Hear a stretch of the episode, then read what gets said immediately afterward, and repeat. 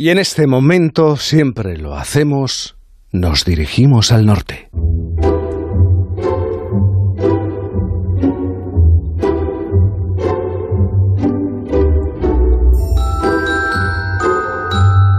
Un poco genial yo diría que sí soy, pero sé que para darle salida a mi cabecita tengo que leer y estudiar mucho. El capítulo de hoy, Jaime, va de cómo son las genias cuando están en bragas y los genios en calzoncillos.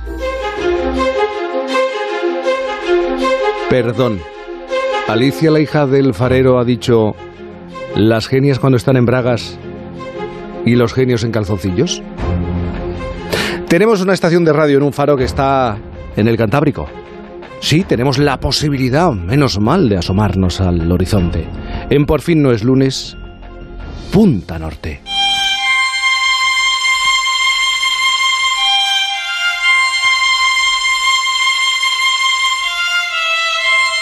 Punta Norte con Javier Cancho. Buenos días, Javier, ¿cómo estás? Hola, Jaime, ¿cómo estamos? Bien, bien, bien por aquí.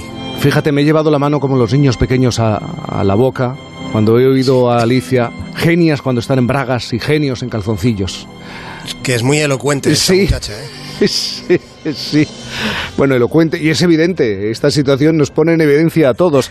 Porque, claro, estamos familiarizándonos estos días con la ropa de estar por casa, de, sobre todo de nuestros vecinos, si tienen la manía de estar en el balcón o abrir mucho las ventanas. Esa situación, supongo, ha dado pie a Javier para plantearse cómo son los genios en el día a día, cómo son cuando no son tan geniales. Porque resulta imposible ser un genio todas las horas de una jornada, ¿no? Sí, claro, ese justamente es el recorrido que hoy quería darle a la historia, Jaime, porque me parece interesante que, que lo mismo que hemos descubierto la importancia de lo que hace la persona que trabaja fregando la escalera, que es un trabajo que se ha revelado esencial en estos días en los que andamos viviendo en, en estado de alarma permanente, andando poco, andando, eh, como comentabais hace un instante, por, por el sofá o, o dándole vueltas a- al sofá y recorriendo el pasillo. Lo mismo que hemos interiorizado este detalle acerca de lo, de lo que es importante a veces y, y no lo sabíamos. De repente ahora ya sí de verdad hemos caído en la cuenta de que es mucho más trascendente, pues por ejemplo el esfuerzo de un científico que está buscando una vacuna que el de un futbolista en estos días. Y en el transcurso de ese proceso mental, pues podemos también reparar en que eh, en lo que tú decías, en que los genios no son siempre geniales. De hecho, la mayoría son, han sido y serán inaguantables en ocasiones por muy genios que a veces sean, ¿verdad? Y añado, con la intención de que no quede ningún cabo suelto y nadie se moleste, añado a la reflexión que, que a mí me apasiona el fútbol. Siempre Sí. que puedo lo veo. eh, Incluso creo que lo, que lo veo más de lo que debería.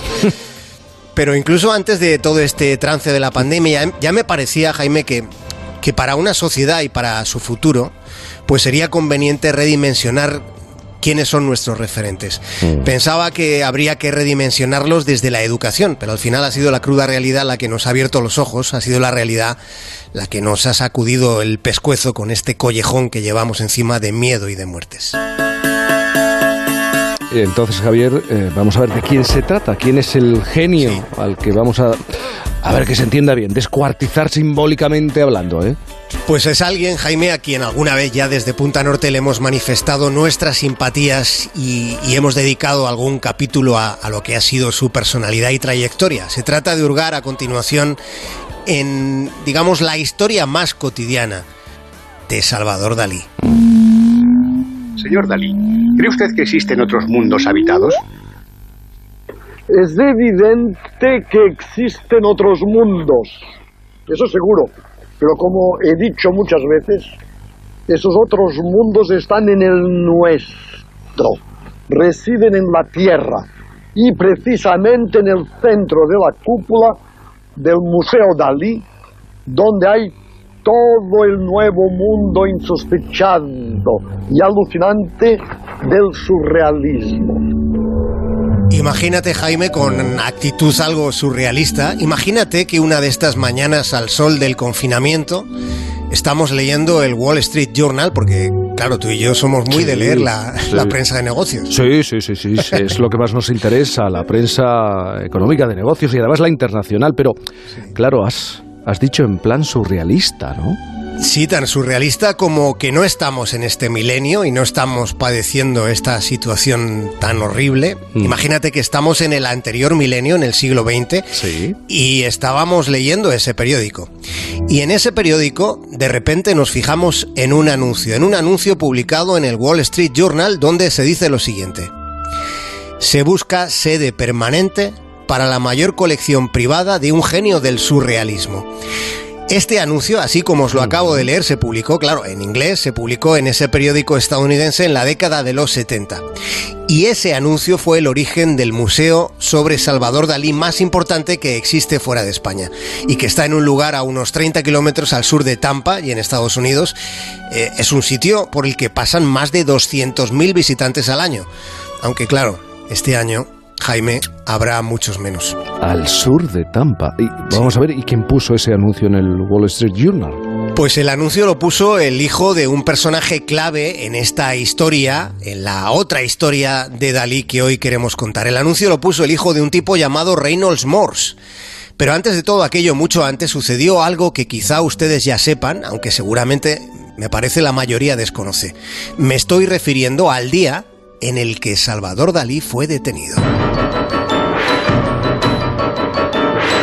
Si no recuerdo mal, fue arrestado en Nueva York después de que se hubiera ido a vivir a Estados Unidos eh, en plena guerra, eh, Segunda Guerra Mundial, ¿no? Sí, el arresto fue pues justo al poco de llegar a Nueva York, Jaime. Resultó que, unos grandes almacenes de la Quinta Avenida le encargaron diseñar los escaparates de esos grandes almacenes. Dal- Dalí estuvo trabajando toda la noche. Ya sabéis cómo era. Llenó el escaparate de excentricidades. Por la mañana, cuando fue a ver cómo había quedado su obra a la luz del día, comprobó estupefacto que lo habían cambiado por completo. Al encargado de los grandes almacenes le pareció un desvarío y quiso que aquello se pareciera al menos un poco a lo que venía a ser un escaparate convencional. Claro. Pero claro, a Dalí Jaime le pareció intolerable. Montó en cólera y destruyó la exposición lanzándola contra las lunas y profiriendo todo tipo de, de insultos y amenazas. Así que le detuvieron. Cuando contó sus razones, el juez, en vez de condenarle, relativizó aquella, aquella escena de furia, consideró que había sido un arrebato en defensa de la creación artística y le absolvió. Alguien contó la historia en los periódicos, por ejemplo en el Wall Street Journal, y de ese modo nació una estrella en los Estados Unidos. Le hemos mencionado antes, se llamaba Albert Reynolds Morse. Fue un industrial con amor al arte, lo que le llevó a ser coleccionista. Reynolds Morse, siendo oriundo de Cleveland, fundó junto a su esposa Eleanor el Dalí Museum de Florida. La devoción de aquel matrimonio eh, por Dalí, digamos que era extremadamente entusiasta, sobre todo la de él. Fíjense, desde 1943 y durante casi 40 años, Reynold Morse anotó casi todo lo que el artista decía, hacía, pintaba o proyectaba durante las ocasiones en las que eh, el matrimonio coincidió con Dalí en Nueva York, en París, en Roma, en Venecia, en Barcelona o incluso en Cadaqués. Son centenares de páginas manuscritas que son un testimonio de lo que fue la perspectiva de este industrial, de lo que era Dalí y, y, de lo que era esa perspectiva en el ámbito privado al que nos hemos referido al principio. Se asoma Morse a una percepción de Dalí que según Josep Massot eh, es la de un oportunista, un ególatra, un antidemócrata, un pornógrafo, mm. pero también dice el periodista Josep Massot, que ha indagado en estos papeles, en ese legado documental, que también se aprecia al Dalí más en su plano íntimo, más cercano, sin disfraces, sin máscaras, se ve a un Dalí fabulador, bromista e inteligentemente seductor. En esas páginas manuscritas por Morse se percibe también el empeño que tenía Dalí en incorporar a su obra lo más último de cuanto estaba ocurriendo en su momento. Por eso manifestaba cierta obsesión por la bomba atómica, por las computadoras, por los hologramas o por el ácido desoxirribonucleico. La estructura molecular del ácido desoxirribonucleico. ¿Y eso para qué sirve, maestro? Para la inmortalidad, entre otras cosas. ¿Eso para qué sirve, maestro? Le preguntaba el periodista de Televisa en una entrevista algo más que grotesca, podríamos decir. El periodista que sabía menos todavía que Dalí acerca del ADN, del ácido desoxirribonucleico, que a partir de cierto momento pasó a formar parte del universo del genio.